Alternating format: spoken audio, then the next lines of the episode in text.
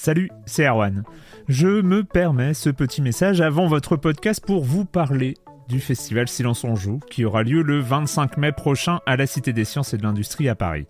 De 10h à 22h, on vous prépare une journée qu'on espère passionnante avec des discussions, des débats au cœur même de la Cité des Sciences et une soirée mémorable dans un grand amphithéâtre. La billetterie est ouverte, le lien est dans la description des derniers épisodes et vous trouverez aussi un lien vers la programmation. C'est 20 euros pour la journée et la soirée, et si vous voulez juste passer nous voir en journée, il suffit d'une entrée classique pour la cité, c'est 13 euros tarif plein avec éventuellement des réductions. C'est la première fois qu'on organise un truc pareil et on espère vraiment que vous répondrez présente et présent. En tout cas, nous, on a très envie de vous croiser de rencontrer celles et ceux qui nous écoutent chaque semaine. Rendez-vous donc le 25 mai et je vous laisse avec votre épisode de Silence en joue ou de la bande-annonce ou de Gâchette gauche ou de Dans la boucle. Enfin bref, bonne écoute. Hiring for your small business? If you're not looking for professionals on LinkedIn, you're looking in the wrong place. That's like looking for your car keys in a fish tank. LinkedIn helps you hire professionals you can't find anywhere else, even those who aren't actively searching for a new job but might be open to the perfect role. In a given month, over 70% of LinkedIn users don't even visit other leading job sites. So start looking in the right place. With LinkedIn, you can hire professionals like a professional. Post your free job on linkedin.com slash people today. Silence en joueur, Erwan Cario, bonjour.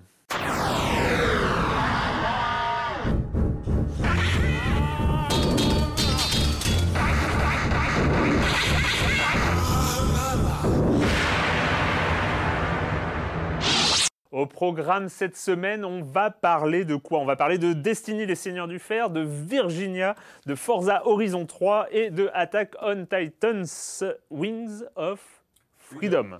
Voilà. Et puis Monsieur Fall, et puis le com des com, et puis euh, tout ça, tout ça, tout ça, plein, plein de choses intéressantes. Je commence à, à agiter beaucoup les bras. En fait, c'est marrant. Hein. Maintenant qu'on se voit en vidéo, on remarque tous les espèces de tics. Je trouve que je parle tellement avec les bras, c'est assez horrible. Il va falloir que je fasse quelque chose à ce propos. Bref, je commence en accueillant deux de mes chroniqueurs favoris, Joël Métro. Bonjour Joël. Et Patrick Elio. Bonjour. Bonjour Patrick. Euh, on va commencer avec toi, euh, avec toi Joël, euh, avec un jeu auquel on a joué en ce début d'année et qui pourrait avoir des suites des suites au cinéma. Au cinéma. Donc, il s'agit de, de, Firewatch. Vous vous rappelez de ce jeu, la première personne, qui racontait l'histoire de ce garde forestier qui part dans le Wyoming et qu'on laisse, voilà, pendant, euh, qu'on laisse mariner pendant tout un été. pendant tout un été. Et euh, ce jeu qui était. Euh, le Walking Games. le Walking Games, qui était un très. Walking Games, c'est joli, c'est joliment dit. Ce, ce, jeu qui s'est vendu à un million d'exemplaires, qui était un très beau, très beau jeu, notamment pour, sa narration, va peut-être, sans doute, faire l'adaptation d'une une adaptation, adaptation cinéma, euh, puisque Camposanto, le studio en fait, qui donc c'est euh, le studio à l'origine de la création de ce jeu, s'est associé à Good Universe, une société de production, pour euh, en fait pour créer d'autres jeux vidéo et, éventuellement aussi d'autres longs métrages. Donc Good Universe, c'est une petite maison de production, mais ils ont déjà, par exemple, ils sont déjà alliés avec Seth Rogen pour, pour faire des, films, de, pour faire des comédies. Mm. Euh, ils, sont, ils ont également acheté les droits de Rocketman, euh, qui est le, la le biopic de Elton, consacré à Elton John. Donc bon, ça a l'air assez plutôt sérieux. Donc euh, reste à, voir ce que ça peut donner. Je trouve que Firewatch, qui était à mon avis un bon jeu, elle n'est pas du tout adaptable au cinéma parce que justement, ça, ça détournait euh, la position du joueur, euh, cette communication euh, à part mm. talkie-walkie avec, avec la chef qui est sur un autre point d'observation. Enfin, il y, avait plein de choses qui étaient mm. très intelligentes dans le cadre d'un jeu. Mais après, dans le transposer ça, c'est dangereux. Je, trouve ça très dangereux. Moi aussi, je suis assez assez sceptique et je pense que l'adaptation de Tetris sera sans doute plus intéressante. Et on a vu, donc, euh, il y a une, étude avec un, avec un résultat assez surprenant. Oui, euh, oui d'ailleurs, on est un peu euh, triste, triste étude qui s'intitule Les représentations de la culture dans la population française, qu'on peut télécharger sur le site du, ministère de la Culture. Bah, ce, qui est un peu, ce qui est un peu dommage, c'est que le jeu vidéo dans cette étude en fait, se trouve rabaissé, en fait, au, enfin, rabaissé. Je, je, donne des chiffres, vous allez vous comprendre tout de suite.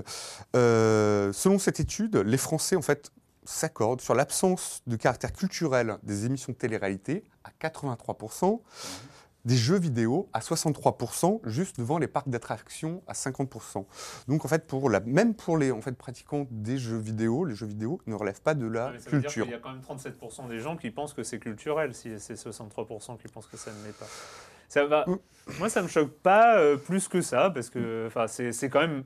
On le sait, euh, le jeu vidéo, c'est une industrie de loisirs. Il y a un aspect culturel. Après, quand on voit les chiffres de vente, justement, de Firewatch dont on Mhm. a parlé, ou euh, de Virginia dont on va parler, Ouais. ou de Sunset, ou, de, ou même de, de The Witness, enfin, qui sont, qui sont les, les, les- les trucs avec un, un vrai propos, des, des, des, des choses, des angles un peu artistiques, ou ce genre de choses. C'est pas quand même des meilleures ventes du jeu vidéo. Avec euh, le- les parents qui voient leur fils jouer à Call of Duty, euh, va leur expliquer que le jeu vidéo c'est de la culture. Hmm, C'est un peu compliqué. Ouais, certes, mais bon, je trouve que le chiffre est un peu, c'est un peu triste quand même. Bon, je trouve que c'est pas, Ouais. bon, voilà. Je pense qu'on peut- tu vas t'en remettre. oui, je me remets. Patrick, euh, Alors moi j'ai une bonne et une mauvaise nouvelle. On va commencer par la, allez, la mauvaise. On se débarrasse. hein. Non, non. En fait, c'est, en fait, le groupe Disney qui continue à faire le ménage dans ses unités de production de jeux vidéo. Euh, là, en fait, il vient de, de- de licencier 250 personnes dans sa branche de production de produits dérivés. En fait, c'est des gens qui travaillaient sur un, je crois, un jeu sur mobile qui s'appelait Marvel Avenger Alliance. Bon, voilà, donc quand même 250 personnes. Et en fait, ça s'inscrit euh, quelques mois après l'annulation de Disney Infinity. Donc, c'était les fameuses euh, figurines NFC, un peu dans la le lignée des Skylander, Amiibo, euh, etc., qui ont été purement et simplement arrêtées du jour au lendemain. Euh, donc ça voulait dire, je crois qu'il y avait 300 personnes du, stu- du studio Avalanche qui ont été euh, mis à la porte. Euh, en fait, qu'est-ce qui se passe? On sent que voilà, Disney en fait ne veut plus avoir de, a priori d'unité de production de jeux vidéo en interne et confie toutes ses licences. Et euh, on sait qu'ils ont des, des- des- des licences énormes, hein, les Marvel, Lucas, euh, Marvel, Star Wars. Marvel, tout ça, etc. Donc les confie à des éditeurs extérieurs comme Electronic Arts pour Star Wars Battlefront, les Star Wars Lego, etc. Donc tout ça est confié Le à prochain. Spider-Man là, qui a l'air marrant, c'est Il est chez Sony, mais c'est pas. euh, Ouais, chez Sony. Je crois que Spider-Man, c'est un cas un peu à part, il me semble, euh, Spider-Man. C'est pas impossible. Il y a toujours un- des problèmes de licence. Je crois que c'est un, euh, c'est un cas un peu à part. Mais en tout cas, même voilà. au cinéma, c'est vrai. Des décisions un petit peu étranges sur Disney Infinity notamment. euh, euh, je trouve que le jeu avait pas mal évolué. C'est vrai que les premières années n'étaient pas terribles, c'était pas le meilleur jeu du tout du, du genre euh, des figurines NFC. Mais il y avait eu une vraie progression euh, sur les dernières extensions Star Wars qui étaient avec des jeux honnêtes, qui vraiment avaient eu une belle progression. Coupé, arrêté du jour au lendemain, c'est un peu, un peu difficile. Donc en tout cas, a priori, euh, toutes les, les grandes licences Disney partent à l'extérieur chez des studios. Euh, donc après, ça peut avoir un impact sur notamment les jeux LucasArts qui sont chez Disney. Donc ce qui permet par rap- c'est le paradoxe, c'est qu'on peut les retrouver davantage ces jeux-là à l'extérieur. Ouais. C'est le côté positif de, de ce qui se passe. Oui, ils sont moins euh, touchy qu'à l'époque voilà. où Il laisse c'était, partir, euh, il laisse LucasArts. partir quelques licences. Il y a des remakes qu'on a vu avec Dave the Tentacle. Et donc ça, c'est le bon côté. Ouais. Mais c'est un peu dommage de voir voilà, des projets comme ça annulés et surtout des gens qui se retrouvent euh, dehors. Allez, une bonne nouvelle, euh, c'est le carton de Soma. Euh, vous en aviez parlé il y a quelques mois ici, hein, de Soma, ce fameux jeu euh, horrifique euh, qui est sous, euh, enfin qui est dans un dans un, espace de- voilà, confiné. confiné et assez angoissant. Et en fait, le studio donc, Frictional Games a annoncé qu'ils avaient passé les 450 000 ventes, euh, ce qui est quand même un beau carton, euh, donc en cumulant les versions PC, PS4. Euh, c'est comme des gens qui avaient fait Amnesia, qui avaient fait Penumbra auparavant, qui étaient des jeux quand même moins, qui avaient sûrement pas eu les mêmes scores de vente. Donc pour eux, c'est plutôt une bonne chose. Et ils, annoncent, ils ont annoncé qu'ils allaient donc euh, cette fois, euh, comment dire, augmenter leur capacité de production et qu'en ce moment, ils travaillaient sur deux projets à la fois. Donc voilà, ils sont en train d'augmenter leur, leur, leur, parce que Soma, c'était quand même une belle, belle, belle tuerie. Et Vous surtout, en aviez parlé, vous, il y a quelques... Et surtout un, un- un bon scénar, enfin pour ce type de jeu euh, là, un bon scénar, une belle euh, utilisation du- de, la, de la frousse. euh, Et ça, moi, c'est. Amnesia, ouais. Tous, ces jeux qui ont vraiment un rapport très particulier à l'image, à Bon, l'environnement. Amnesia, ça m'avait un peu terrorisé. Voilà, jeux j'aurais assez- avais un peu voulu sur. Amnesia, mais bon, euh, c'est. Euh, moi, pour ma part, euh, je suis allé euh, jeudi. C'était jeudi, jeudi après-midi à- au Novotel de Bagnolet. hein. Ah, Ah, ouais, ouais, ouais, ouais, j'ai fait du tourisme. J'ai fait du tourisme, chers amis. Non, au Novotel de Bagnolet, jeudi, il y avait, euh, il y avait l'assemblée générale annuelle des actionnaires d'Ubisoft. Pourquoi se déplacer à un truc comme ça? Bah, J'étais pas le seul à avoir fait le, le déplacement. Pour le coup, euh, c'était rigolo en discutant avec euh, le porte-parole d'Ubi. Il disait euh, c'est marrant, d'habitude on est 30. Là, on Tous était un peu plus nombreux. C'est juste que tout le monde attendait euh, Vivendi. Vivendi, on le sait, est monté dans le capital d'Ubisoft depuis octobre dernier. Euh, c'était assez, assez impressionnant. On rappelle les chiffres. Euh, ils ont annoncé 6,6% du capital d'Ubisoft le 14 octobre 2015, mmh. avant de passer le, la barre des 10% le 22 du même mois. Le 15%, c'est mi-février. Le 20% fin juin. Et là, aujourd'hui, ils sont à 22,8% euh, d'Ubisoft et deviennent de, sont de fait le premier actionnaire d'Ubisoft. Donc Vivendi est le premier actionnaire, mais pas l'actionnaire majoritaire, hein, évidemment. Mhm. Euh, et donc c'était quoi l'enjeu le, C'est qu'on sait, hein, à la tête de Vivendi, c'est Vincent Bolloré, euh, et Vincent Bolloré est un habitué des, des de ce qu'on appelle, alors je suis désolé, j'ai dû apprendre hein, un vocabulaire un peu. Ce qu'on appelle la prise de contrôle rampante, mmh. euh, euh, c'est en fait de, de s'immiscer dans le conseil d'administration euh, des entreprises en ayant euh, aux alentours de 15-20% des, parts, et à partir de là, de finir par prendre le contrôle sans même passer majoritaire, donc sans, sans passer par une OPA ou, ou, ce genre de choses. Et donc là, c'était la grosse ambiance tendue, c'est est-ce que Vivendi va demander un siège au conseil d'administration d'Ubisoft Est-ce qu'il va l'obtenir Et enfin voilà, on ne savait pas ce qui allait se passer. on savait par contre qu'Ubisoft avait blindé de tous les côtés, les votes, euh, les actionnaires, etc. Il y avait un petit calcul qui avait été fait, je crois, par les échos qui disait que grosso modo, ils avaient sécurisé à peu près 42% euh, des voix, sachant que la famille Guillemot euh, n'est qu'à 13%. Hein. Enfin, ils ont 18% et des bananes de, des, droits de vote. Et, mais et puis dans les jours précédents, il y a eu pas mal d'opérations de com de la part du, de, Yves Guillemot, du, qui est allé dans les médias un peu voilà, défendre sa vision de, l'entreprise. Et, et, donc voilà, gros suspense. Alors, euh, pour juste passer rapidement les détails techniques, euh, Vivendi avait jusqu'au 4 septembre pour poser, euh, pour demander une résolution sur, sur le fait d'avoir un siège au conseil d'administration. Ils ne l'ont pas fait.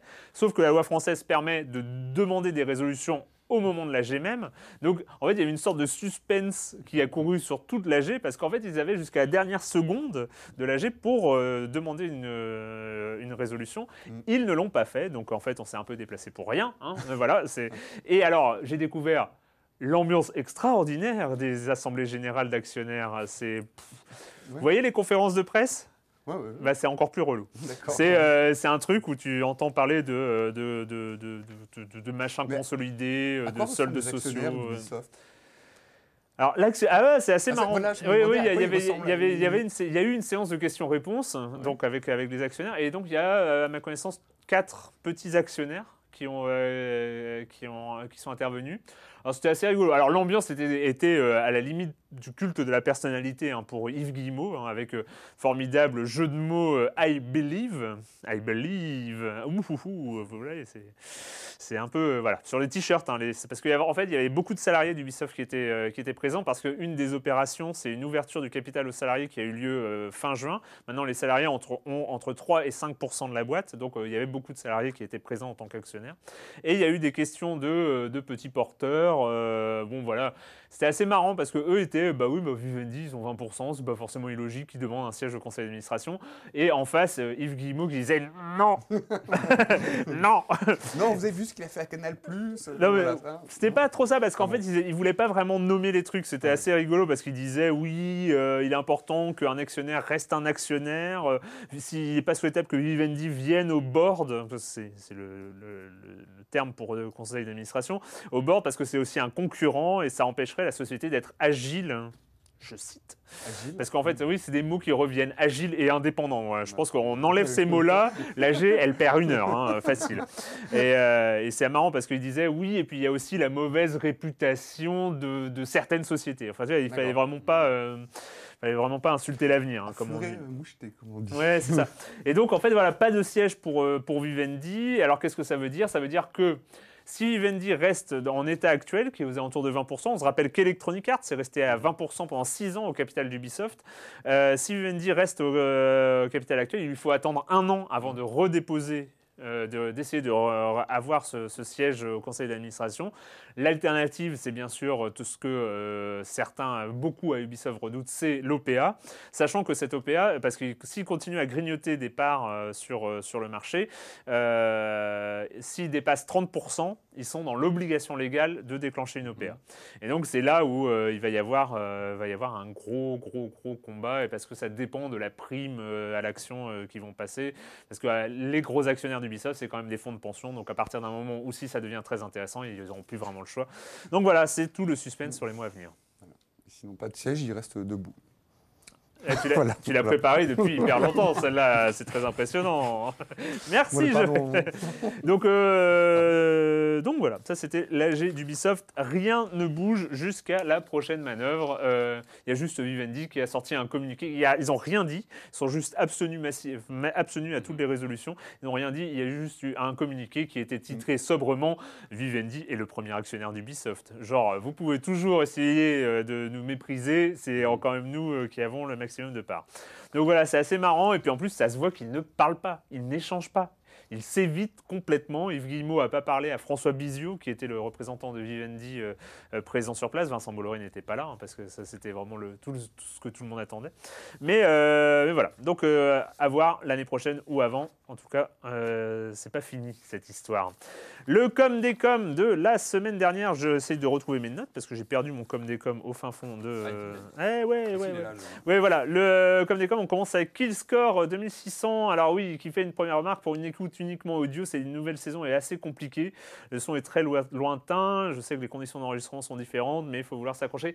Ouais, alors en fait, moi j'ai un problème, c'est que je suis très très nul en écoute. Donc moi je trouve à mes oreilles que le podcast est écoutable. Alors, euh, j'ai l'impression que beaucoup, euh, c'est pas le seul à avoir fait cette remarque. Donc, euh, si il y a des spécialistes de l'audio ou de l'encodage, je sais pas, je sais pas quoi faire pour, pour améliorer ça, mais on, va, on va peut-être essayer de travailler dans, dans, les semaines qui viennent pour, pour que ça s'améliore. Et lui, il réagit aussi sur NBA 2K. Je, oui, je suis obligé, je suis obligé. Et attends, c'est pas le seul. J'ai pas pris tous les commentaires sur NBA 2K. On, on aurait pu faire. Ouais, sur NBA 2K, je ne pourrais commenter que le mode carrière puisque je n'ai fait qu'un seul match en mode normal.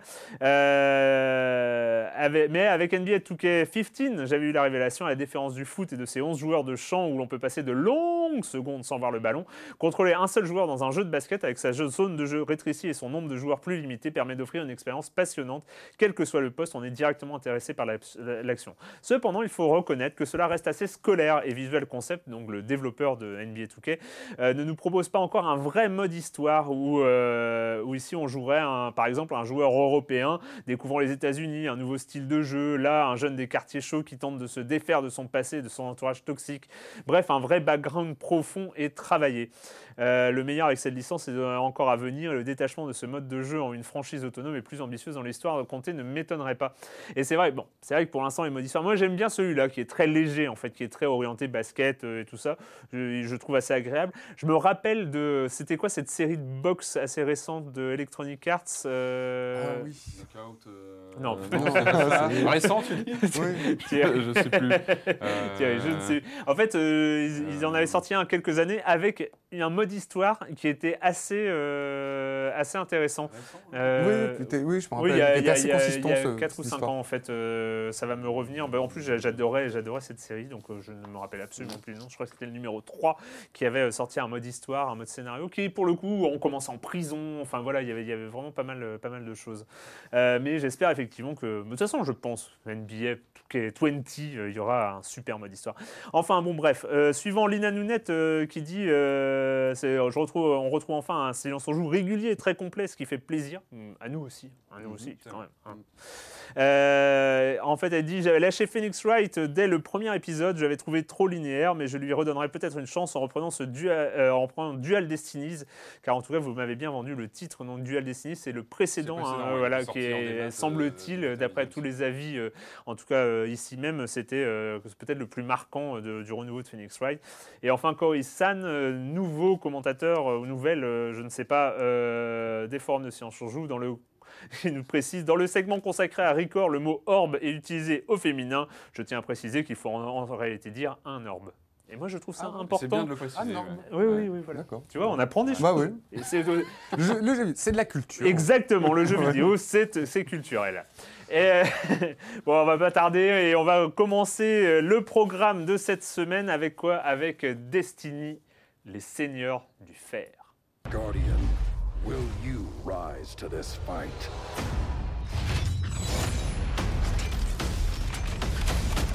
Stand where the Iron Lords fell.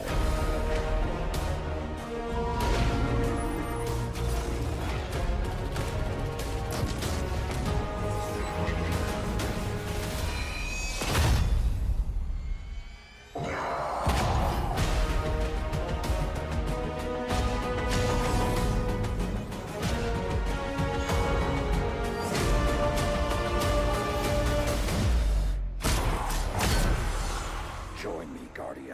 Destiny, les seigneurs du fer, euh, Bungie, euh, aux commandes de cette euh, série. hein, maintenant, enfin non, c'est. Est-ce que c'est un jeu avec des DLC C'est pas vraiment encore une série. Il n'y a pas de Destiny 2, mais euh, Il y en a un dans les voilà, tuyaux. Destiny sorti sorti en septembre 2014, donc il y a Mmh, déjà deux ans, euh, avec euh, des premiers DLC, euh, donc des premiers scénarios et tout ça. Il y a les Ténèbres souterraines en décembre 2014, euh, la Maison des loups en mai 2015, et évidemment le Roi des corrompus. Il y a tout juste un an, qui était là pour le coup une, une façon de relancer complètement le jeu avec énormément de contenu additionnel. Et, euh, là, ils ont mis un an avant de sortir donc Les Seigneurs du Fer, nouveau, euh, nouveau contenu. Alors moi, je dois avouer, j'ai totalement lâché Destiny donc depuis deux ans. hein, Mhm. Voilà, j'ai un peu joué au début, mais euh, ça m'a pas vraiment euh, convaincu. J'avais toujours du mal avec ce hub un peu bizarre. On repasse à la troisième personne. Enfin bon, bref. Ah. Et euh, mais toi, tu Bah, moi, j'ai, moi, moi, j'ai continué. J'ai, continué. Je trouve que le, alors le roi des corrompus, c'était vraiment, il y avait vraiment un grand, un grand ajout quoi, dans, dans ce, il y dans avait ce- une très bonne histoire, semble-t-il aussi. Je me rappelle. Bah, à discuter, à discuter. pas Bah, il y avait vraiment des, ajouts. Il y avait des, un système d'arène qui était, qui permet, qui était assez, euh, assez chouette. Euh, grosso modo, alors moi j'ai repris le jeu, euh, j'ai repris le, le jeu donc pour pouvoir euh, faire le, ces seigneurs, ces seigneurs du fer. Je trouve qu'il offre les, ces seigneurs du fer offrent un petit peu moins de contenu, sont un peu plus légers en contenu que par, par rapport au, au roi des corrompus et ajoute moins de nouveautés. Il y a moins, voilà, c'est un peu plus, euh, voilà, quelques quêtes, une quête, en- enfin une mission principale en plus avec cinq, euh, voilà, cinq quêtes. Reprend Y a pas- camp- C'est une nouvelle campagne qu'on reprend en fait C'est ou, une- ou ça s'ajoute à... Ah, ça s'ajoute, ça s'ajoute, ça s'imbrique. euh, Alors, c'est un peu plus, je trouve qu'il est un peu plus. euh, alors, moi, ça, faisait un an que je n'avais pas touché, donc il a fallu que je restuff mon personnage parce que voilà, il était tout chétif et, et malingre. Euh, donc voilà, il fallait le restuffer afin de pouvoir jouer au Seigneur du Fer. Donc, ce que j'ai, donc du coup, j'ai re- refait au moins la moitié du, Seigneur, du Roi des Corrompus. Et, euh, c'était un vrai plaisir de retourner dans cette, euh, je trouve, dans cet univers parce que la direction artistique est vraiment Ouais. magnifique. Mais Mais- c'est la force de Bungie de toute façon. Ah, hein, c'est, depuis euh, Halo, on le sait, c'est euh, Ouais, Ils ont une capacité euh, comme ça à, à créer un univers visuel, Mhm. à dépôt d'un univers scénaristique, euh, un univers visuel assez impressionnant. Bah Alors, l'univers scénaristique, on est toujours un petit peu. euh, je trouve c'est toujours un petit peu embrouillé. Là, je- moi, je m'embrouille complètement dans Ouais. ces différentes factions. Et je trouve que le jeu manque vraiment de personnages, euh, voilà, de personnages forts, marquants, d'identité, de, je sais pas, de personnages méchants qui soient, euh, qui soient terribles. Parce que même le roi des corrompus, bon. mais il manque un peu de. Voilà, de, je trouve qu'il manque de, de- de force dans, dans les Ouais. personnages. Et on s'embrouille un petit peu dans la, dans la, dans la lore, comme on dit, dans, voilà, dans, le, dans tout le background. Et puis il y a aussi ce sentiment que. Ah, Comment dire que le jeu est pas, euh, il manque quelque chose en fait à, à ce Destiny. Je sais pas si, je sais pas, je, j'arrive pas à mettre le, le mot dessus. Ça me semble parfois un peu tout le jeu confus où il manque vraiment aussi des explications pour les, euh, je trouve Ouais. pour les. euh, parfois il faut vraiment aller se. Non, je ne sortirai pas cette expression, mais euh, mais il faut. On n'est pas pris par la main par le jeu. Je trouve qu'il est parfois un peu. euh, manque une un sorte peu- de, de- de structure, de structure, de force, de voilà, structure narrative. quelqu'un en fait, de, hein. de structure narrative, mais aussi parfois d'explication pour quelqu'un qui n'aurait jamais fait, euh, qui n'aurait pas le comment dire de- d'expérience des MMORPG, bon, le dont Destiny s'en réclame plus ou moins. Euh, par exemple. Il faudrait tout simplement expliquer ce qu'est un raid. Voilà, parce que pour le joueur lambda euh, qui veut essayer de faire voilà, ce, ce raid, par exemple le raid du, euh, du, euh, du- des seigneurs du fer, bah, il ne saura pas qu'il faut qu'il n'y a pas de matchmaking, qu'il va falloir qu'il trouve sans doute à l'extérieur, hors du jeu, sur différents forums, d'autres compagnons de voilà d'armes. Il n'y a pas de Donc, matchmaking. Non, pour, les raids, non, il n'y a pas de matchmaking. Il y enfin, il y en a pour d'autres, pour, ce qui s'appelle les assauts, il y, en, y en a, mais sinon, non, il n'y en a pas. C'est-à-dire qu'il y a vraiment des parties où effectivement, il n'y a pas de matchmaking. Des fois, on se retrouve seul. C'est un peu compliqué.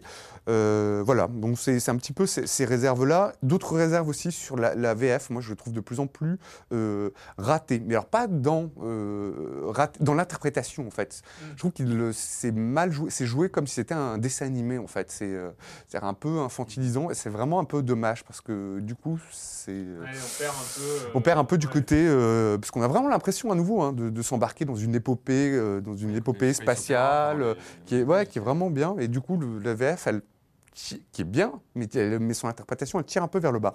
Euh, du coup, moi, je trouve que le, bah, cette extension, elle rajoute rien, c'est-à-dire, euh, elle, elle rajoute rien à, à Destiny. Mais pour ceux qui n'ont pas du tout joué, là, je trouve qu'avec ces, euh, donc ces quatre DLC, parce qu'il y a une version où il y a tout. voilà. Il y a une version en vente de Destiny avec tout. Là, je trouve que c'est là pour le coup, ceux qui n'ont pas touché, ça vaut le coup. Il y a là, c'est vraiment, il y a, du euh, contenu. On peut se lancer, ceux Mm. qui ont envie de découvrir, c'est vrai, un univers absolument énorme euh, et, euh, et ce côté multijoueur qui a été repris récemment parce que le vrai concurrent de Destiny aujourd'hui, c'est The Division, Mm. côté Ubisoft, où là aussi on attend des ajouts, des, des choses qui vont sans doute arriver dans les, dans les, dans les mois à venir parce que c'est quand même là, gros, le, ça devient un des vaisseaux amiraux de, de- de- d'Ubisoft justement. Et, euh, et oui, c'est vrai que pour le coup, ce- cette version avec tous les DLC, ça devient euh, assez impressionnant. ouais. Voilà, à conseiller pour ceux qui n'ont pas joué. Après, pour les, pour les fans à voir, parce que c'est pas, disons qu'elle est dispensable cette, euh, voilà, cette extension.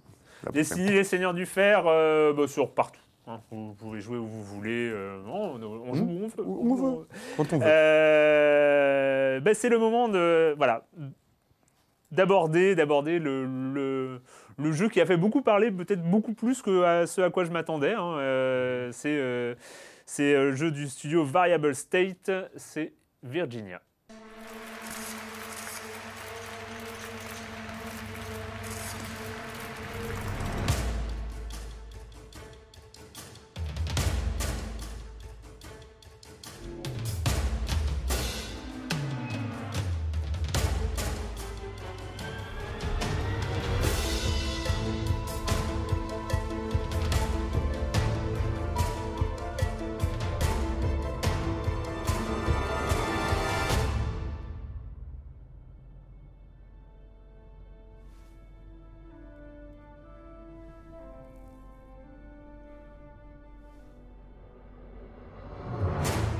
Virginia sorti sur euh, partout là aussi, PS4, Xbox One, Windows euh, OS 10. C'est une dizaine d'euros, je crois. Comme ça, je fais, je fais des trucs euh, techniques dès le début, comme ça, Non, hop, important c'est plus à faire. de préciser. Euh, aux commandes, aux commandes de ce Virginia, Jonathan Bureau et euh, Terry Kenny, donc qui sont les fondateurs euh, de, du studio Variable State, et puis euh, un le compositeur dont on parlera aussi, hein, parce que c'est un aspect important de, de- de l'expérience euh, qui s'appelle Lyndon Holland.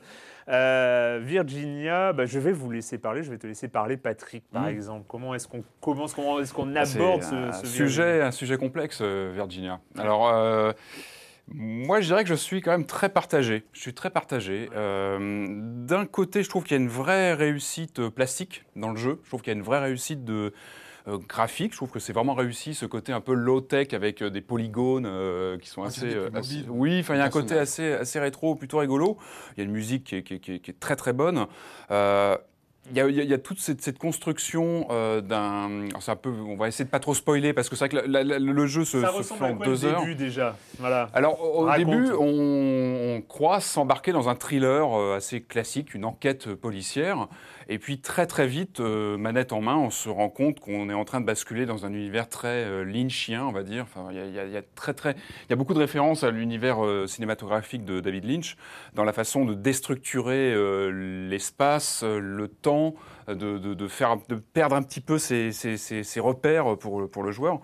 Euh, et- pour, faire juste la, la- la base de synopsis, hein, le, le- Mm. le lancement du jeu, donc on incarne Anne Tarver, euh, qui est, euh, qui est tout juste une toute jeune agente du FBI, euh, qui vient de se faire, d'obtenir son poste au FBI, et qui se retrouve à enquêter sur la disparition d'un jeune homme Mm-hmm. dans la ville de Kingdom, en compagnie de Maria Alperin, Un qui est agent. une autre, un autre agent, une autre, une autre nana. on va retrouver dans toutes les deux noirs, donc on, on joue on joue une femme noire euh, qui, euh, qui enquête avec. Ça, ça a son importance quand même, euh, qui enquête avec une autre, euh, une autre femme noire et qui vont enquêter sur la disparition d'un jeune homme dans une ville un peu. un- voilà, de, de- de- une ville un peu lambda. euh, Oui, de- avec de une vraie. euh, euh. Enfin, il y a pas mal de. moi, j'ai vu des clins d'œil à X-Files qui sont, qui sont assez omniprésents en termes aussi bien de, de façon de filmer la nature ou même les bureaux. Enfin, quand on va rejoindre justement l'autre agent, etc.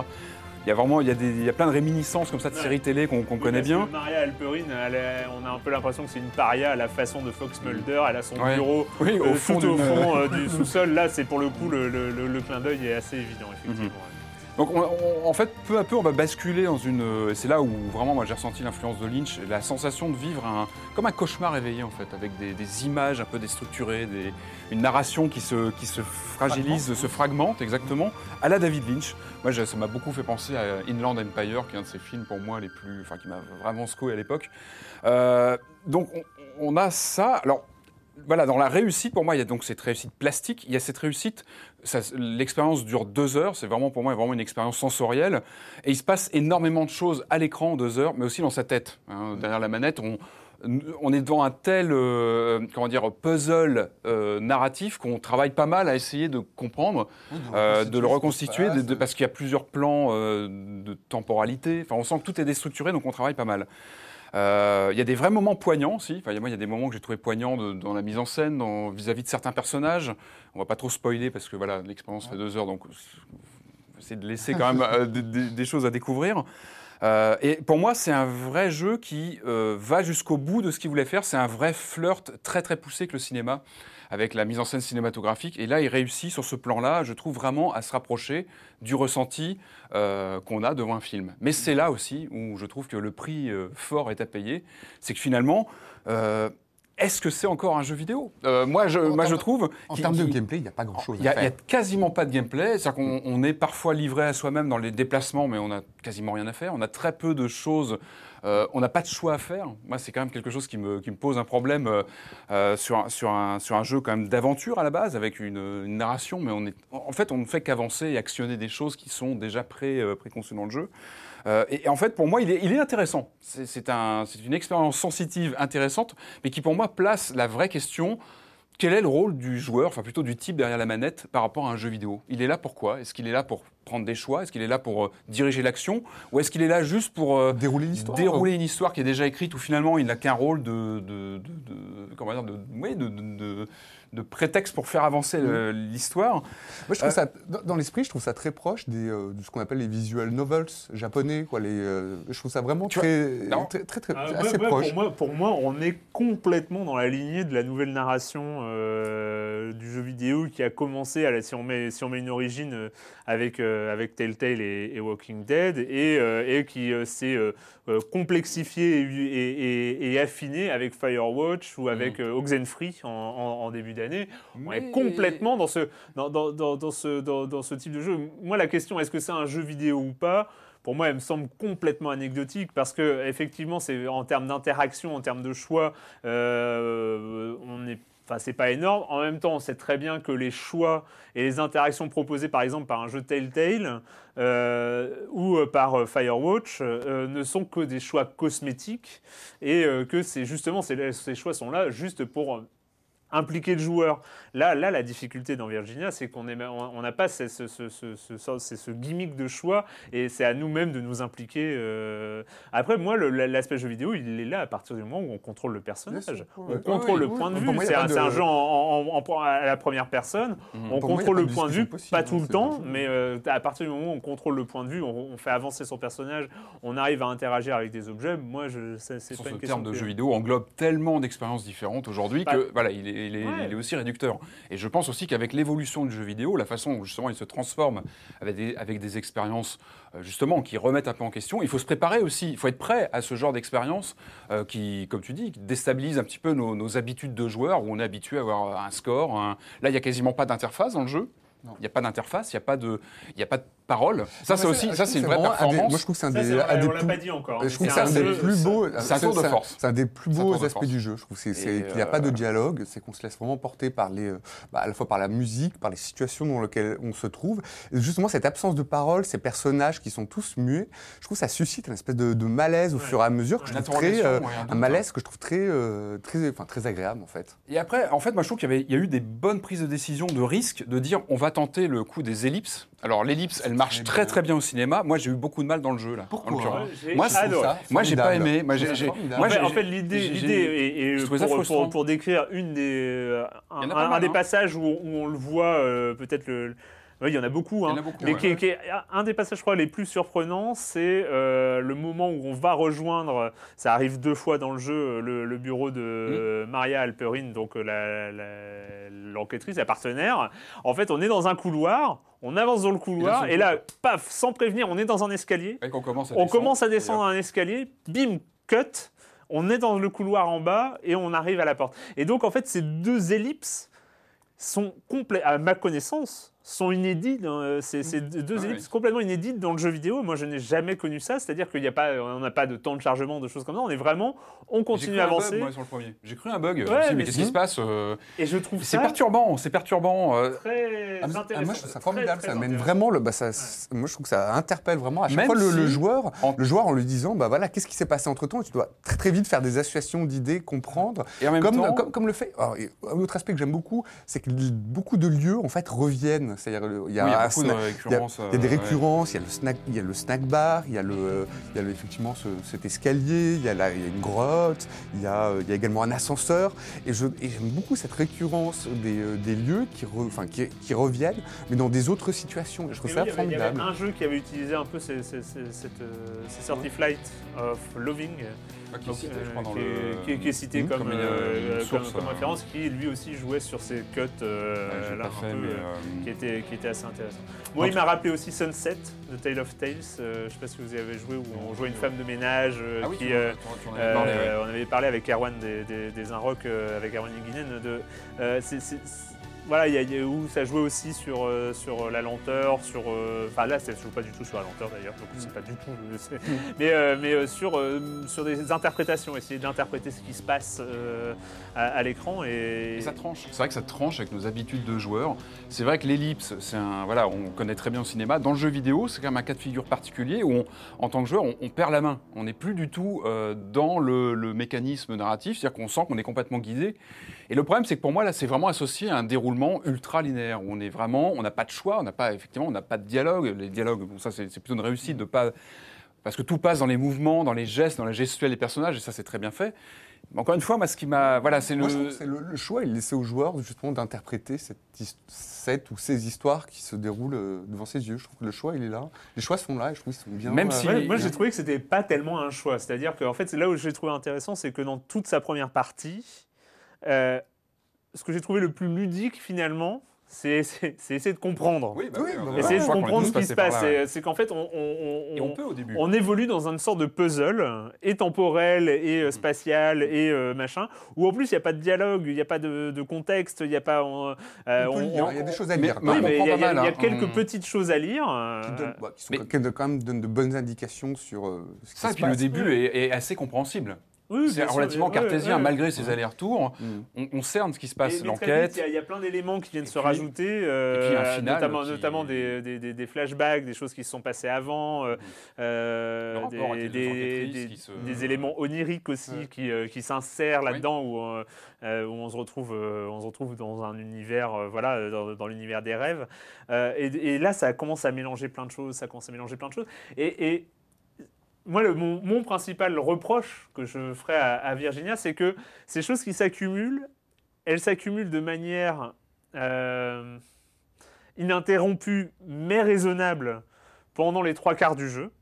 C'est-à-dire pendant les trois quarts du jeu, il y a des choses, ouais, des, des- des clins d'œil, des trucs qu'on arrive, on arrive petite. Même fait, quand il y a quand, quand- quand il y a un nouveau truc qui arrive, on arrive à peu près à le situer dans le puzzle du jeu. On est on, on- on arrive à peu près à comprendre. euh, bon, c'est il faut, faut faut quand même se concentrer. même, hein, Mais, euh, euh, mais on arrive à peu près à, à saisir euh, euh, les- le, le sens de la symbole, les- tel symbole, telle, telle chose comme ça. Où est-ce que, où est-ce que ça s'agence dans le puzzle Virginia euh, Et arrive les- le, le- le- le dernier tiers ou le dernier quart du jeu, et là, on est sur une sorte de feu d'artifice.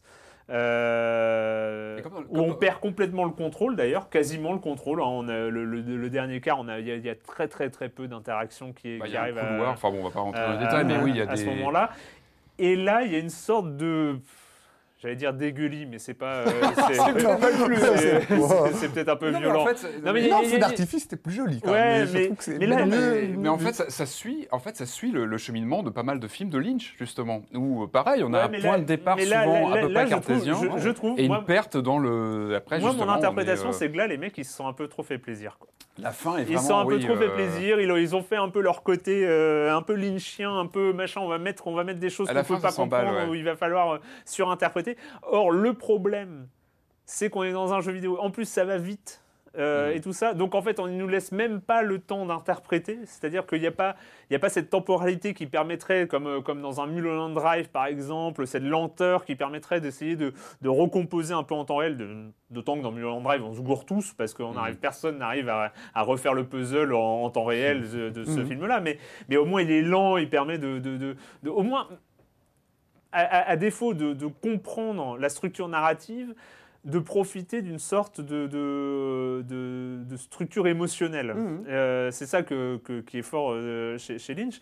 Et là, je trouve qu'il rate le coche sur la dernière partie du jeu parce que moi, là, je ne suis pas du tout rentré dans la structure émotionnelle du truc, beaucoup plus dans la première partie, hein, que je trouve très, très touchante à certains, Ouais. à certains endroits. Ouais, même, même Mais, le- euh, les jeux que le- avec le miroir. Enfin, Il y a pas Ouais, mal de scènes de miroir qui sont plutôt intéressantes par rapport au personnage qu'on Mais je incarne. trouve, je, je- je trouve que la autant fin, la première euh, partie et, et- et le- et la proposition initiale du jeu est super séduisante et moi je trouve qu'il y a que ce soit sur l'ellipse, que ce soit sur le, euh, fait que ce soit muet, que machin, il y, a- il y a plein de choses qui sont brillantes, mais euh, après je trouve qu'il y a une complaisance. Euh, Ils se sont compli- complus, complus euh, dans, dans, dans, dans- dans cette espèce de, de truc assez, assez obscur. Et moi j'ai pas, j'ai pas, j'ai- Oui, ils m'ont puis, perdu euh, en fait Et, sur et la puis, le- le- le- malgré tout, ce manque d'interactivité, parce qu'il est là, euh, fait qu'il y a quand même un mur peu à peu qui se construit par rapport au personnage. On l'incarne, mais finalement, il nous échappe, parce que euh, on parle de tel tel avec passe- les grosses passe- ficelles de tel mais tel, on mais on passe le- non, mais on passe tout le, tout le début du jeu à se demander aussi qui suis-je. quoi. Enfin, Oui, bien sûr, on se pose pas mal de questions sur Mais je trouve rare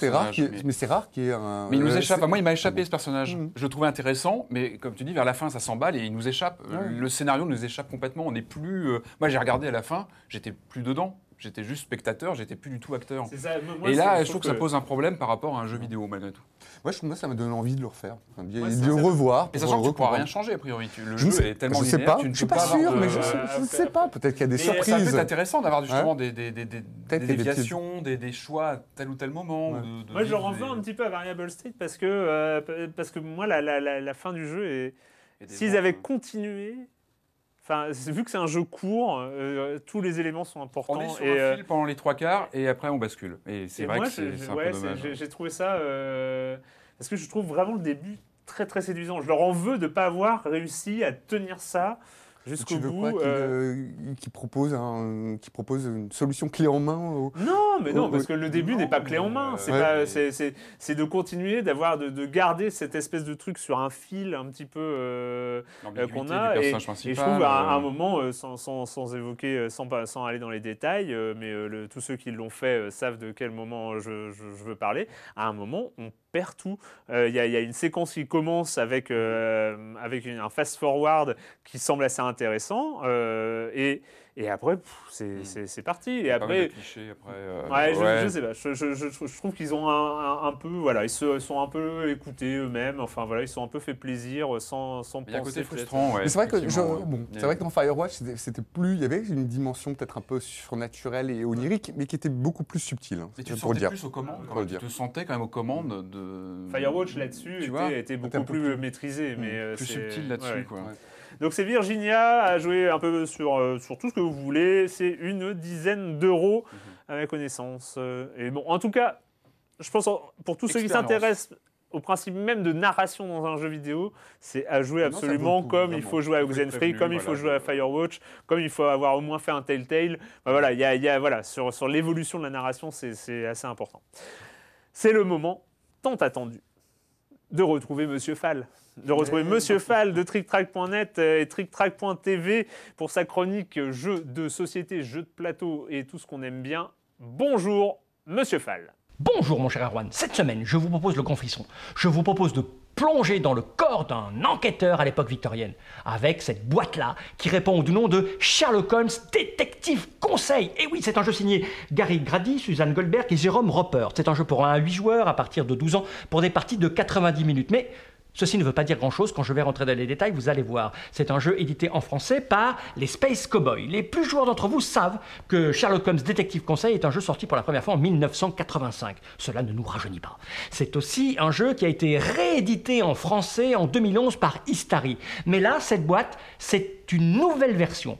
Pas seulement au niveau du boitage, ils ont tout revu, les graphismes, l'esthétisme, mais aussi au niveau des enquêtes. À l'intérieur de cette boîte, il y a 10 nouvelles enquêtes inédites. C'est pour ça que ça pèse et qu'on peut faire de la muscu à l'intérieur, parce qu'il y a 10 livrets avec des enquêtes, et pas seulement. Donc je vous explique un petit peu le fonctionnement. Vous allez vous réunir avec des camarades, vous pouvez jouer tout seul, et vous allez prendre l'un des livrets et le lire entre vous. Il y a des indices, il y a un crime, et vous avez des éléments pour vous aider. Vous avez le journal de l'époque, euh, lesquels s'est passé le crime. Il y a 10 journaux à l'intérieur, vous avez le plan de Londres, vous avez le plan de West End, il y a un annuaire téléphonique pour trouver des témoins, vous déplacer, etc. Bref, vous allez mener une enquête et vous allez vous comparer à la fin, une fois que vous avez pensé avoir trouvé le coupable, au résultat de Sherlock Holmes. Oui, vous ne jouez pas Sherlock Holmes vous-même, vous vous confrontez à Sherlock Holmes. À la fin, vous comparez vos points et vous voyez si vous êtes un bon détective ou un très très mauvais détective. Et cela sur 10 aventures. Et je vous entends, mon cher Arwan, me dire Ah ouais, mais bon, une fois que j'ai fait mon aventure, mon jeu ne me sert plus à rien. Et là, je vous dis et avec les livres. Comment vous faites avec les livres? Eh bien là, c'est pareil. Déjà, vous avez 10 aventures, 90 minutes par aventure, ça vous fait des heures et des heures de jeu et de bonheur et de joie de découvrir qui est l'assassin malfaisant qui traîne dans les rues de Londres. 10 aventures. Et puis une fois que vous les avez jouées, bah, le jeu, vous le posez sur une étagère, c'est très joli, ou alors vous le prêtez à des gens qui n'y ont pas joué. Voilà, vous faites plaisir à des gens autour de vous. Bref, ce jeu est une merveille. En 2011, quand Istari l'a édité, les gens se disaient, bah, c'est étonnant de ressortir ce petit truc, les gens jouent tout seuls, on joue tout seul, des enquêtes, des livres. Et puis en fait, ça fait un succès monstrueux. C'est pour ça qu'ils ressortent 10 nouvelles aventures ici, inédites, ce qui fait que ça va ravir tous les fans. Et moi, je vous invite, si vous ne connaissez pas le principe, à vous y plonger parce que c'est excellent comme sensation. Je rappelle le nom, Sherlock Holmes, détective conseil.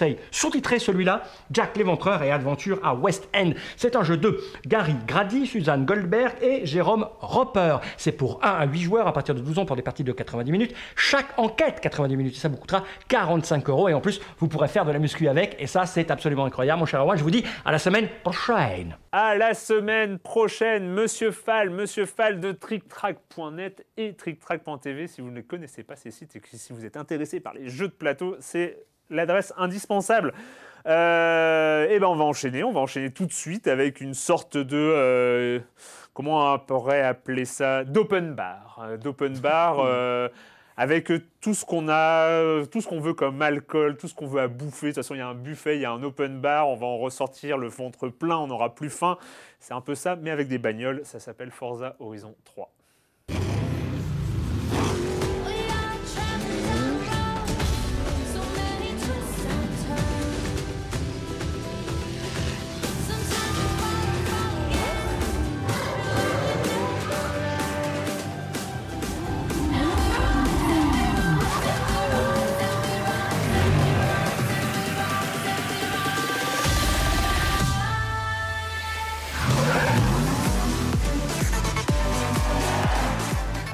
Côté de Microsoft Studio, les bagnoles, on aime bien ça. hein, on aime bien ça. Il y a deux séries, enfin, il y a la même série avec deux versions, une année sur l'autre. De l'autre côté, du, du côté, on va dire, un peu sérieux, il y a Forza Motorsport. Ils en sont au numéro 6. Le dernier, c'était en 2015. Donc, en 2007, nous avons le droit à Forza Horizon. Et là, on en est au 3. Et Forza Horizon, après, après le Colorado, après le sud de la France et l'Italie, il y a deux ans, euh, eh bien, nous avons le droit à l'Australie et nous allons conquérir l'Australie parce que le principe de ces Forza Horizon, c'est l'open world et les belles bagnoles, en tout cas euh, le qualificatif belle est pour ceux qui aiment bien les bagnoles et en tout cas ceux qui aiment bien les bagnoles seront servis parce que euh, il y en a. Il y en a beaucoup. 300, 350 je crois. 350 C'est monstrueux. 350, il y en a beaucoup. Et, et combien de kilomètres de route Je sais pas, mais beaucoup. Plein, C'est monstrueux, plein, ouais. on va dire plein, mais plein. Mm. C'est euh, et surtout qu'il y a les routes, il y a ce qu'il y a entre les routes, les champs, les machins. De toute façon, on Les peut faire les on peut faire ce qu'on veut. C'est on est en Et puis c'est open world. C'est un jeu fun. Ah. C'est un jeu fun. Enfin, moi, je suis Ah pas un féru de jeu de, feu de, ba- de jeu de bagnole, j'avoue que. Alors, celui-là, c'est vrai que déjà, il est super beau. Enfin, quand on le lance, enfin, il est- il est bluffant. Mais bon, ça, on savait que les Forza, il y avait une vraie, euh, un vrai savoir-faire au niveau réalisation. Mais là, je trouve que, enfin, il est, il est vraiment impressionnant graphiquement. Et on a envie de se dire, ça y est, ça c'est une killer app pour la console. Là, il y a un vrai jeu euh, accessible, fun, qui est beau. Euh, voilà, là, c'est vraiment un jeu qui peut, qui peut vraiment faire vendre de la Xbox One parce que enfin, là, il y a une, il y a une vraie, un, vrai jeu vraiment pour la console et le PC parce qu'il sort aussi sur, sur PC en même temps. crossplay. Et On qui, euh, fois, et, qui- et je pense qu'il peut parler à peu près à tout le monde. Enfin voilà, moi je pense que les, les- les fans de bagnole vont s'amuser à aller faire les petits réglages sur les, sur les, les voitures de sport euh, reconnaissant. Et puis moi qui suis pas un spécialiste, moi je, moi je suis encore, euh, moi je suis un comment dire, un inconsolable des Test Drive 2 sur, sur Amiga ou voilà. Sega Rally, mais- Bon. Ben, ben, en tout cas, voilà, on, on- on s'éclate immédiatement. Et, et ce côté monde ouvert fait qu'on voilà, on prend sa bagnole, on nous parle. en disant, moi, on m'appelle Patrick dans le jeu. C'est- c'est- On m'appelle Erwan C'est le énorme. premier jeu Non, mais le c'est c'est tout bête. Erwan. Et ouais, mais c'est Il y a- pareil. il y a, quelqu'un qui m'a. Qui, qui- je, C'est- je lance le jeu. Alors, Erwan Eh oui, euh, moi, bon, ça m'a après, fait ce qu'elle pareil. c'est- c'est c'est la classe, quoi. Moi, je me suis fait appeler Mohamed. c'est vrai. C'est ton pseudo Ah, dans le ouais, jeu. tu- D'accord, ok. Mais je Mais- suis sûr qu'il y avait Joël. Bah, j'ai pas regardé. Ah ouais. D'accord. Ouais, il y avait Erwan. Mais en tout cas, voilà, on est lancé là-dedans tout de suite. C'est super beau. On a des voitures hallucinantes. Euh, c'est tout bête, mais moi j'aime bien. Je vous parlais de test drive. Moi j'aime bien jouer en vue intérieure, Alors, je- avec bon le cockpit. Ouais, je sais. Je, bah, je sais, c'est bizarre. mais alors, justement, il y a très peu de jeux qui permettent de le faire. Et celui-là, ça marche. On peut jouer en vue intérieure. Vraiment, c'est jouable. On peut tourner la tête, voir euh, le cockpit, et c'est super jouable. On sent vraiment le grip des, des différents matériaux. C'est vrai qu'on roule un peu partout en Australie. Alors Ah, vrai que ça, ça. ça, c'est agréable. hein. Il faut Euh, sentir, de sen- sentir le. ouais, quand, on- quand on passe du sable, et on le gravier, à la route, on le, euh, au bout des mains, on a, on, on tâte la terre. Et on- ça, c'est important sur un jeu comme ça, hein. Super bien le, le, vib- le, le- le- le mode vibration Ouais, de La manette, vibration, hein, on sent vraiment les différentes matières sur lesquelles on a. Alors on a Ouais. plein de voitures, on a du 4x4, on a enfin, Du buggy. quelques heures, mais j'ai fait même pas 1% du jeu, tellement on sent qu'il y, a- il y a une masse de choses. Il y a toujours des activités en route, c'est-à-dire qu'on est sur un monde ouvert, on roule, on nous invite sur, on a toujours deux trois épreuves qu'on peut aller faire, enclencher pour euh, alimenter le championnat en route.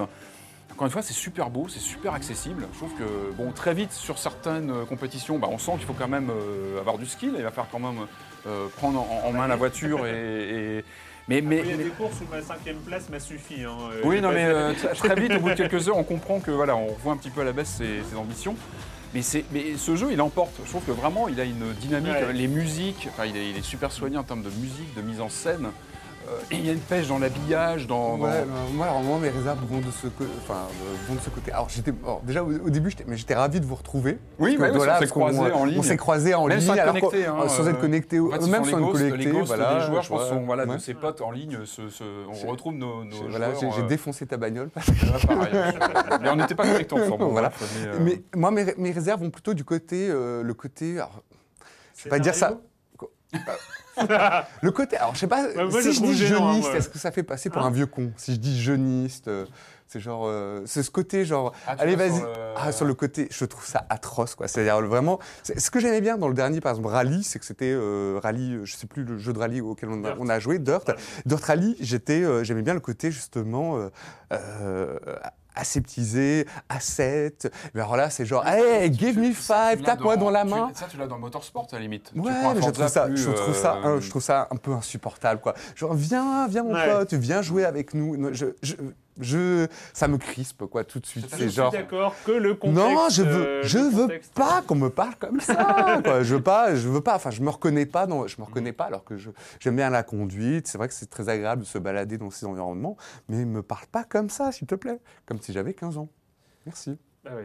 Peut-être que ça Voilà, c'est- là de- qui m'agace un 15 peu. ans. Mais Oui, euh, après, ceci, dit, euh, ceci dit, je comprends parce que voilà, le contexte scénaristique euh, du truc, c'est que tu joues à un espèce de boss de festival. Ouais, enfin, tu joues le boss d'un organiser festival, un- du festival Horizon, Mhm. qui euh, traverse, qui va d'un endroit à l'autre dans le monde et voilà, qui s'installe, qui s'arrête en Australie. Australie, pays où il n'y a pas de piétons, il n'y a pas de police. Et on roule à droite. hein. euh, On roule à droite, c'est ça. Euh, c'est inversé. À gauche. À gauche, oui, à gauche. Euh, pardon. Ici, on roule à Et du droite. coup, voilà, ça demande un petit moment de- d'adaptation. Non, mais, par le exemple, moi, ce que je- ce que j'aurais aimé, c'est qu'ils mettent un côté. Il n'y a pas de second. Enfin, moi, je- pourquoi pas faire un, petit mode histoire, un peu prétexte, mais autant faire quelque chose d'un peu second degré, comme, euh, comme euh, par exemple pour GTA, euh, euh, comment ça s'appelle, le Saints Row, euh, comme Saints Row et, et, euh, la GTA, un côté un peu parodique. Ouais, Ils enfin, auraient la pu. limite, enfin, Ils auraient pu. de dire. Enfin, c'est pas- Bah, secondaire, mais c'est pas secondaire. C'est l'habillage du jeu. C'est l'habillage. C'est l'habillage du jeu. C'est voilà. Mais pour tu, le- tu es sollicité. Tu regardes, pas, tu regardes, non, tu regardes non, les mais- paysages. Tu es sollicité. Hé, oublie pas, je suis là. C'est non, c'est un peu insupportable quoi. Cette espèce de Jiminy Cricket euh, euh, de, de 14 ans. Ah bah, ça Mais m'a pas- ça moi, m'a pas vraiment. fait sortir du jeu, pas à ce point-là. ceci dit, moi, moi, moi, ce que je retiens en tout cas de, de ce Horizon 3 et des autres Horizons, je me souviens plus très bien du, du 1, mais euh, ça m'avait bien plu déjà dans, dans le 2, c'est que je trouve que c'est euh, l'utilisation du, du système open world dans les Mhm. jeux de bagnole, c'est quand même la licence qui sait s'en sortir avec ça.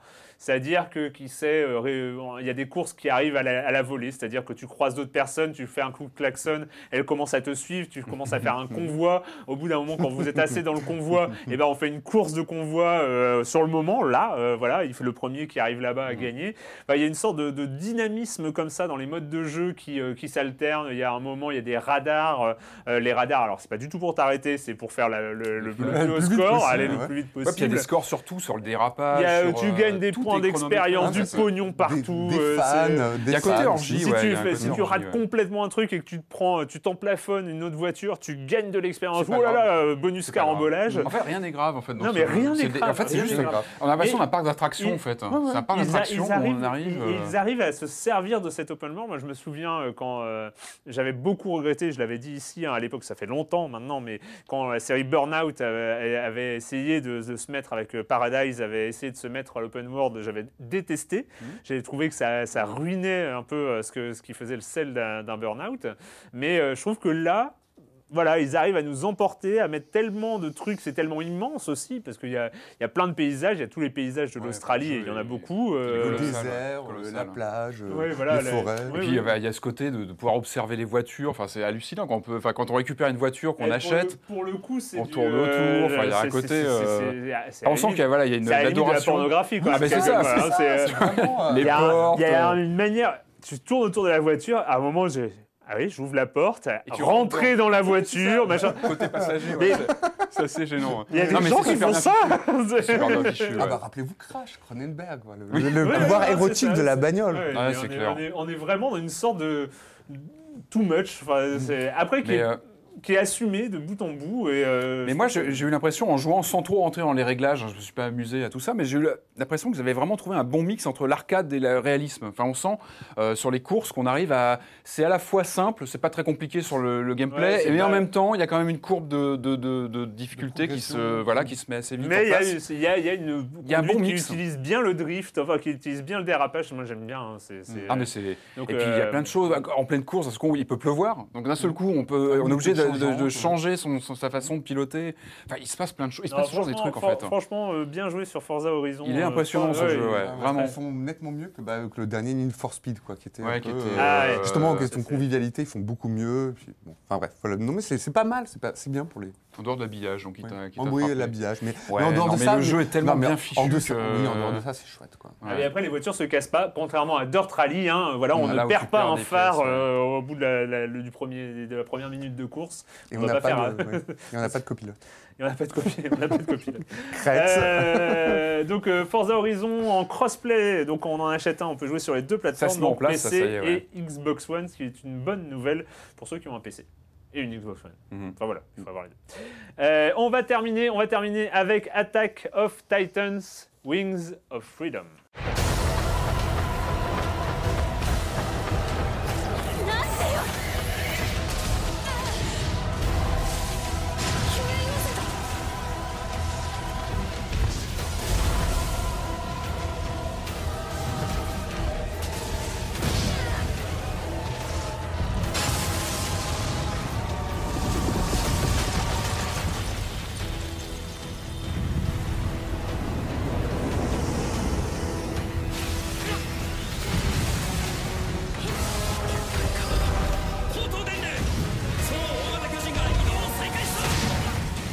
Attack of Titans Wings of Freedom, euh, c'est l'adaptation du manga de Hajime Isayama, donc euh, débuté en 2009 euh, et aussi peut-être même surtout en termes en termes de visuel de la série de Tetsuro Araki, euh, donc euh, qui est disponible hein, notamment sur Netflix si vous voulez euh, aller la voir. Donc il y a pour l'instant une saison, la deuxième saison arrive en 2017, tout le monde est impatient.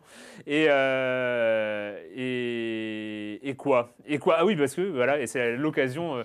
Peut-être c'est un peu violent pour ceux qui vont découvrir le jeu tout de suite. hein.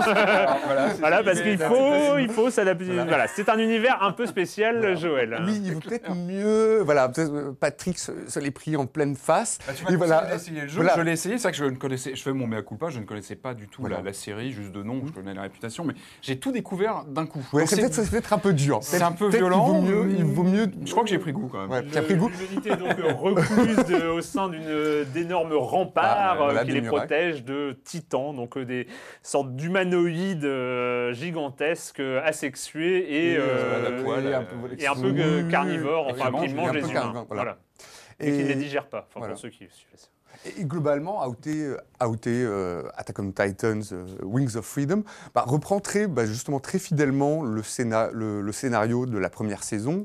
Donc euh, autour de ces trois, autour de ces, alors, il y aura une dizaine, il y a une dizaine de dix- environ 10 personnages et Armin. Voilà, tout autour de ces, ces personnages. Et donc, il va. Alors, ces personnages, il faut le, savoir. En fait, comment ils se. Pour ceux qui n'auraient pas vu la série, ils se battent contre ces, euh, contre ces titans grâce à, des, grâce à ce qui s'appelle des manœuvres tridimensionnelles. En gros, ils ont des cordes et des grappins sur lesquels voilà, ils vont s'accrocher aux arbres, aux maisons. Donc, ils vont tourner autour des, euh, tourner autour des titans, essayer de les, euh, de les abattre voilà, à coups de lame, de les couper, de faire en sorte qu'ils se prennent voilà, dans la nuque plein de, plein de coups de lame et qu'ils voilà, et qu'ils, euh, trébuchent, et meurent. Euh, et moi, je trouve que ce, je trouve qu'il est très, alors globalement, je trouve que le jeu est très agréable pour euh, pour ceux qui connaissent. Alors moi, j'ai regardé la première saison, j'adore ce, j'adore cette, cet animé. Euh, donc très fidèle. Je trouve que le- la sensation d'être justement de, alors les jeux de grappins, les jeux, il y a des grappins, il y a déjà eu. euh, il y a eu Batman, il y a eu, il y a Cause. Mais là, je trouve que c'est aussi bien, bien fait. On sent bien, comment dire, que le, on a vraiment l'impression de se balancer euh, en l'air comme un, comme un Spider-Man. Les côtés stratégiques pour tourner, le côté stratégique est, euh, est plutôt bien mis en place. On, voilà, on essaie de tourner autour des, des titans pour bien justement insérer ses coups. On a des accessoires comme du gaz. Le but, euh, pour leur le- couper les membres peu à peu. Pour peu Ah qu'ils- non, mais c'est dégueulasse Enfin, ouais, mais c'est ça. c'est une des méthodes quand même. Bah, hein, de les d'accord, tu veux faire ça. pour. Euh, et euh, enfin, c'est une technique. Quand t'es classe et quand t'es aussi fort que le caporal Levi, tu vas directement à la nuque. Monsieur. Voilà. Moi, j'ai commencé par euh, couper les membres peu à peu. Et, enfin, c'est- un peu, c'est Bah, c'est un peu du travail de sagouin hein, quand même. hein. Je vais pas dire. Ah, mais c'est impressionnant. Bah, euh, oui, Euh, non, c'est- voilà, juste ma, ma petite seule réserve sur le jeu, c'est que euh, bon, donc c'est un jeu japonais, fait par des japonais, et je trouve qu'il tire un peu trop du côté euh, des Dynasty Warriors. euh, Bah, c'est un- c'est le voilà. studio qui développe euh, les euh, Dynasty Warriors, justement. C'est possible. Les Dynasty Warriors, le Hyrule Warriors. Et du coup, euh, je trouve que le Omega jeu, Force, noté, voilà, des fois le jeu est un peu, euh, un peu répétitif. C'est le savoir-faire du studio, justement. c'est Voilà, de- la répétition. La répétition. La répétition, voilà. ça Avec plusieurs ennemis, etc. Voilà. Euh, Et du coup, toi, bah, moi, j'ai découvert tout ça d'un coup euh, sur les conseils de Joël. Donc, Parce c'était que déjà, donc, quand tu découvres l'animé, beaucoup- tu te prends quand même une claque. hein, Parce que euh, c'est vrai que c'est un univers avec un, avec un- avec un- un vrai look, une vraie, euh, c'est un- des vrais partis pris. Euh, donc voilà, j'ai tout pris d'un coup. C'était beaucoup d'informations en même temps. Donc non, non, mais l'univers est, est assez scotchant. D'ailleurs, moi, ça m'a donné envie de me plonger dans la série, vraiment. Enfin, je trouve qu'il y a vraiment un cachet. euh. Moi, j'étais surpris par, du, par le côté gore du jeu, quoi. Enfin, c'est comme je disais, on peut, pardon, on coupe les membres des, des géants pour les faire tomber, on les, on les déchire. Alors, je sais qu'on peut régler la, la violence à l'écran. Donc, bah, moi, je l'ai mis au maximum, évidemment. Et bon, l'écran était tout rouge. Mais bon, ils y vont à fond. Et ça, c'est plutôt pas mal. C'est de ne pas avoir trop euh, atténué. Au contraire, je trouve qu'il assume complètement, visiblement, le côté gore. Je sais pas si on l'a dans le. dans voilà, donc tout ça est, est bien foutu. Moi, j'ai bien aimé le côté très. euh, le- la gestion de la physique. Et le, de- le ressenti euh, du gigantisme des, des- des titans. On le ressent Ah vraiment. ouais, je trouve qu'il aurait pu être mieux fait. hein. Bah, moi, euh, à en découvrant, j'ai trouvé que justement, quand on était avec ces, ces harnais qui nous propulsent, on passe vraiment entre les jambes des monstres. On, on- on a plusieurs souvent autour de nous et on a vraiment cette sensation de, de- de gigantisme euh, autour de nous. Euh, après, l'open world est plutôt bien fichu, même s'il est un peu vide. Je trouve que même s'il y a des, des missions secondaires, bon, ça manque un petit peu de, de choses autour. Mais, mais sinon, euh, ouais, je trouve qu'il y a pas mal de sensations de. de- Enfin, les, les combats sont hyper violents, quoi. Ouais. Et euh, enfin, en tout cas, ça donnait vraiment envie de voilà, découvrir la série. Ouais. Attack of Titans, donc, et la série. euh, on dit éponyme, non, je déteste éponyme. Et- Voilà. ouais, Ouais. c'est Je- série je- qui- en plus, à chaque fois qu'on utilise éponyme, on se plante. Je sais Et pas pourquoi, bien, bien fichu, enfin, tu l'as pas précisé sur le, le côté de loquer euh, les, les cibles, parce que c'est Mm. important, on a Mm. souvent plusieurs cibles en même temps, et c'est vrai qu'il y a un bon jeu avec les armes, etc. Et euh, non, non, c'est, c'est- enfin, moi, j'ai trouvé que c'était assez, euh, assez prenant. ouais. Puis moi, j'attends la saison 2, quand même. Parce Ouais. que je trouve que la saison 1 se termine un peu brutalement. Bref. Ah, attention, il y a du spoil, du spoil, Euh, il y a du spoil. Voilà, donc c'est fini cette semaine avec le jeu vidéo et, et, et, et, et la question rituelle à laquelle vous n'allez pas échapper. pas. Et quand vous ne jouez pas, vous faites quoi, Joël? Alors, je viens donc, euh, je viens de terminer, non pas d'entamer, mais de terminer la saison 2 de Narcos, que j'ai trouvé très bien, peut-être un petit peu inférieur à la, à la précédente, mais je- voilà, je- ça m'a beaucoup plu. Je ne sais pas si vous l'avez Non, non, suivi, Narcos. pas vu la il saison je Bon, bah, regardez, moi je trouve ça vraiment bien. Et je viens de finir un, un livre euh, qui, je trouve, excellent. C'est un essai qui s'appelle Sapiens, une brève histoire de l'humanité. Je l'ai lu en anglais, mais ça a été publié en français chez, chez Albin Michel. C'est a été écrit par un intellectuel israélien qui s'appelle euh, Harari, et c'est passionnant. C'est-à-dire, en fait, il prend vraiment l'homme comme une espèce, donc l'Homo sapiens. Il faut savoir qu'au début, euh, bah, il n'y avait pas que l'Homo sapiens, il y avait aussi euh, Néandertal. euh, Néandertal notamment, et il y en avait encore cinq, euh, quatre autres. Donc voilà, je les ai pas sous, voilà. Donc finalement, l'Homo sapiens, voilà, a- il les a pas, zig- il a pas zigouillé ses, ses, ses- ses confrères. Bon, il y a eu des, des- sans doute des, des petits accrochages, et puis pas seulement des accrochages, mais aussi des amourettes, tout ça. Mais donc reste aujourd'hui, il ne reste que l'Homo sapiens, et je trouve que Enfin, Harari arrive à mélanger l'histoire, la sociologie et, euh, et la biologie pour raconter ce que c'est qu'aujourd'hui notre espèce, notre espèce humaine. Et, et- quoi? Et quelle espèce? Et il met vraiment plein d'interrogations sur, mais sur. Enfin, il a vraiment son, son livre est passionnant. Il, il interpelle sur même plein de sujets, aussi bien, euh, je sais pas, voilà, qu'est-ce que, euh, qu'est-ce que l'argent, voilà, qu'est-ce que l'argent? Pour lui Il s'agit juste, voilà, d'une fiction, d'une fiction imaginée par les gens. Voilà, il, euh, il parle aussi de la révolution. Ah, mais ça me passionne. C'est un livre passionnant. Il parle, ça, je vais dire, il parle aussi de la révolution agricole, disant que ça a été euh, sans doute une des pires catastrophes pour. euh, alors pourquoi? Mais ça, ça, je vous le dis pas. Voilà, comme ça, Voilà. vous irez voir le livre. ça a été une des pires catastrophes pour l'histoire de l'humanité, la révolution agricole. Mais voilà, je vous dis pas pourquoi. mais D'accord. Voilà, vous Patrick, direz. Ah, je suis allé au cinéma, j'ai vu le dernier euh, Xavier Dolan et que j'ai beaucoup aimé, euh, juste la fin du monde. Euh, casting euh, impeccable, euh, c'est une pièce de théâtre à la base. Enfin, moi j'ai vraiment beaucoup aimé, puis toujours la musique, euh, enfin très très bon, vraiment. Et moi, j'ai enfin, enfin, enfin, avec beaucoup de retard, regardé la saison 1 de Jessica Jones sur, sur, sur Netflix, donc dans l'univers de entendu Daredevil. bien, Et, euh, et franchement, euh, C'est j'en bien. j'en avais entendu des choses très mitigées ouais. et, Ouais, et j'ai beaucoup aimé. Hmm. En fait, j'ai beaucoup aimé. Maintenant, j'attends Luke Cage euh, qui, Luke Cage, qui, ah bah, qui qui va arriver arrive. là, là, là, Hmm. là, là, Luke Cage, parce que Luke Cage est un des héros de Jessica Jones, il est déjà présent. Et euh, franchement, euh, voilà, j'aime bien euh, c'est le côté Marvel qu'ils sont en train de faire avec, avec Netflix, avec Daredevil, Jessica Jones, Luke Cage, normalement Iron Fist qui doit arriver Ah, aussi un, peu plus Mhm. loin. Donc voilà, c'était très bien. Eh ben merci, merci, merci, Merci. d'être là pour euh, Silence on joue. Et nous, on se retrouve euh, la semaine prochaine sur nos lives sur Libération et sur les internets.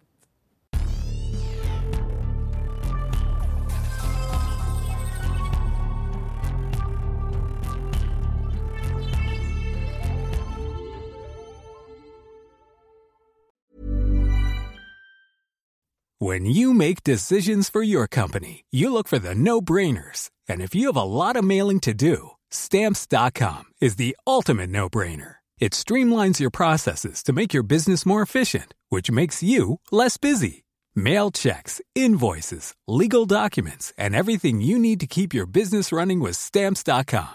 Seamlessly connect with every major marketplace and shopping cart. Schedule package pickups and see your cheapest and fastest shipping options from different carriers with rates up to 89% off USPS and UPS rates. And with the stamps.com mobile app, you can take care of mailing and shipping wherever you are. Make the same no-brainer decision as over 1 million other businesses with stamps.com. Sign up with code program for a 4-week trial plus free postage and a free digital scale. No long-term commitments or contracts. That's stamps.com.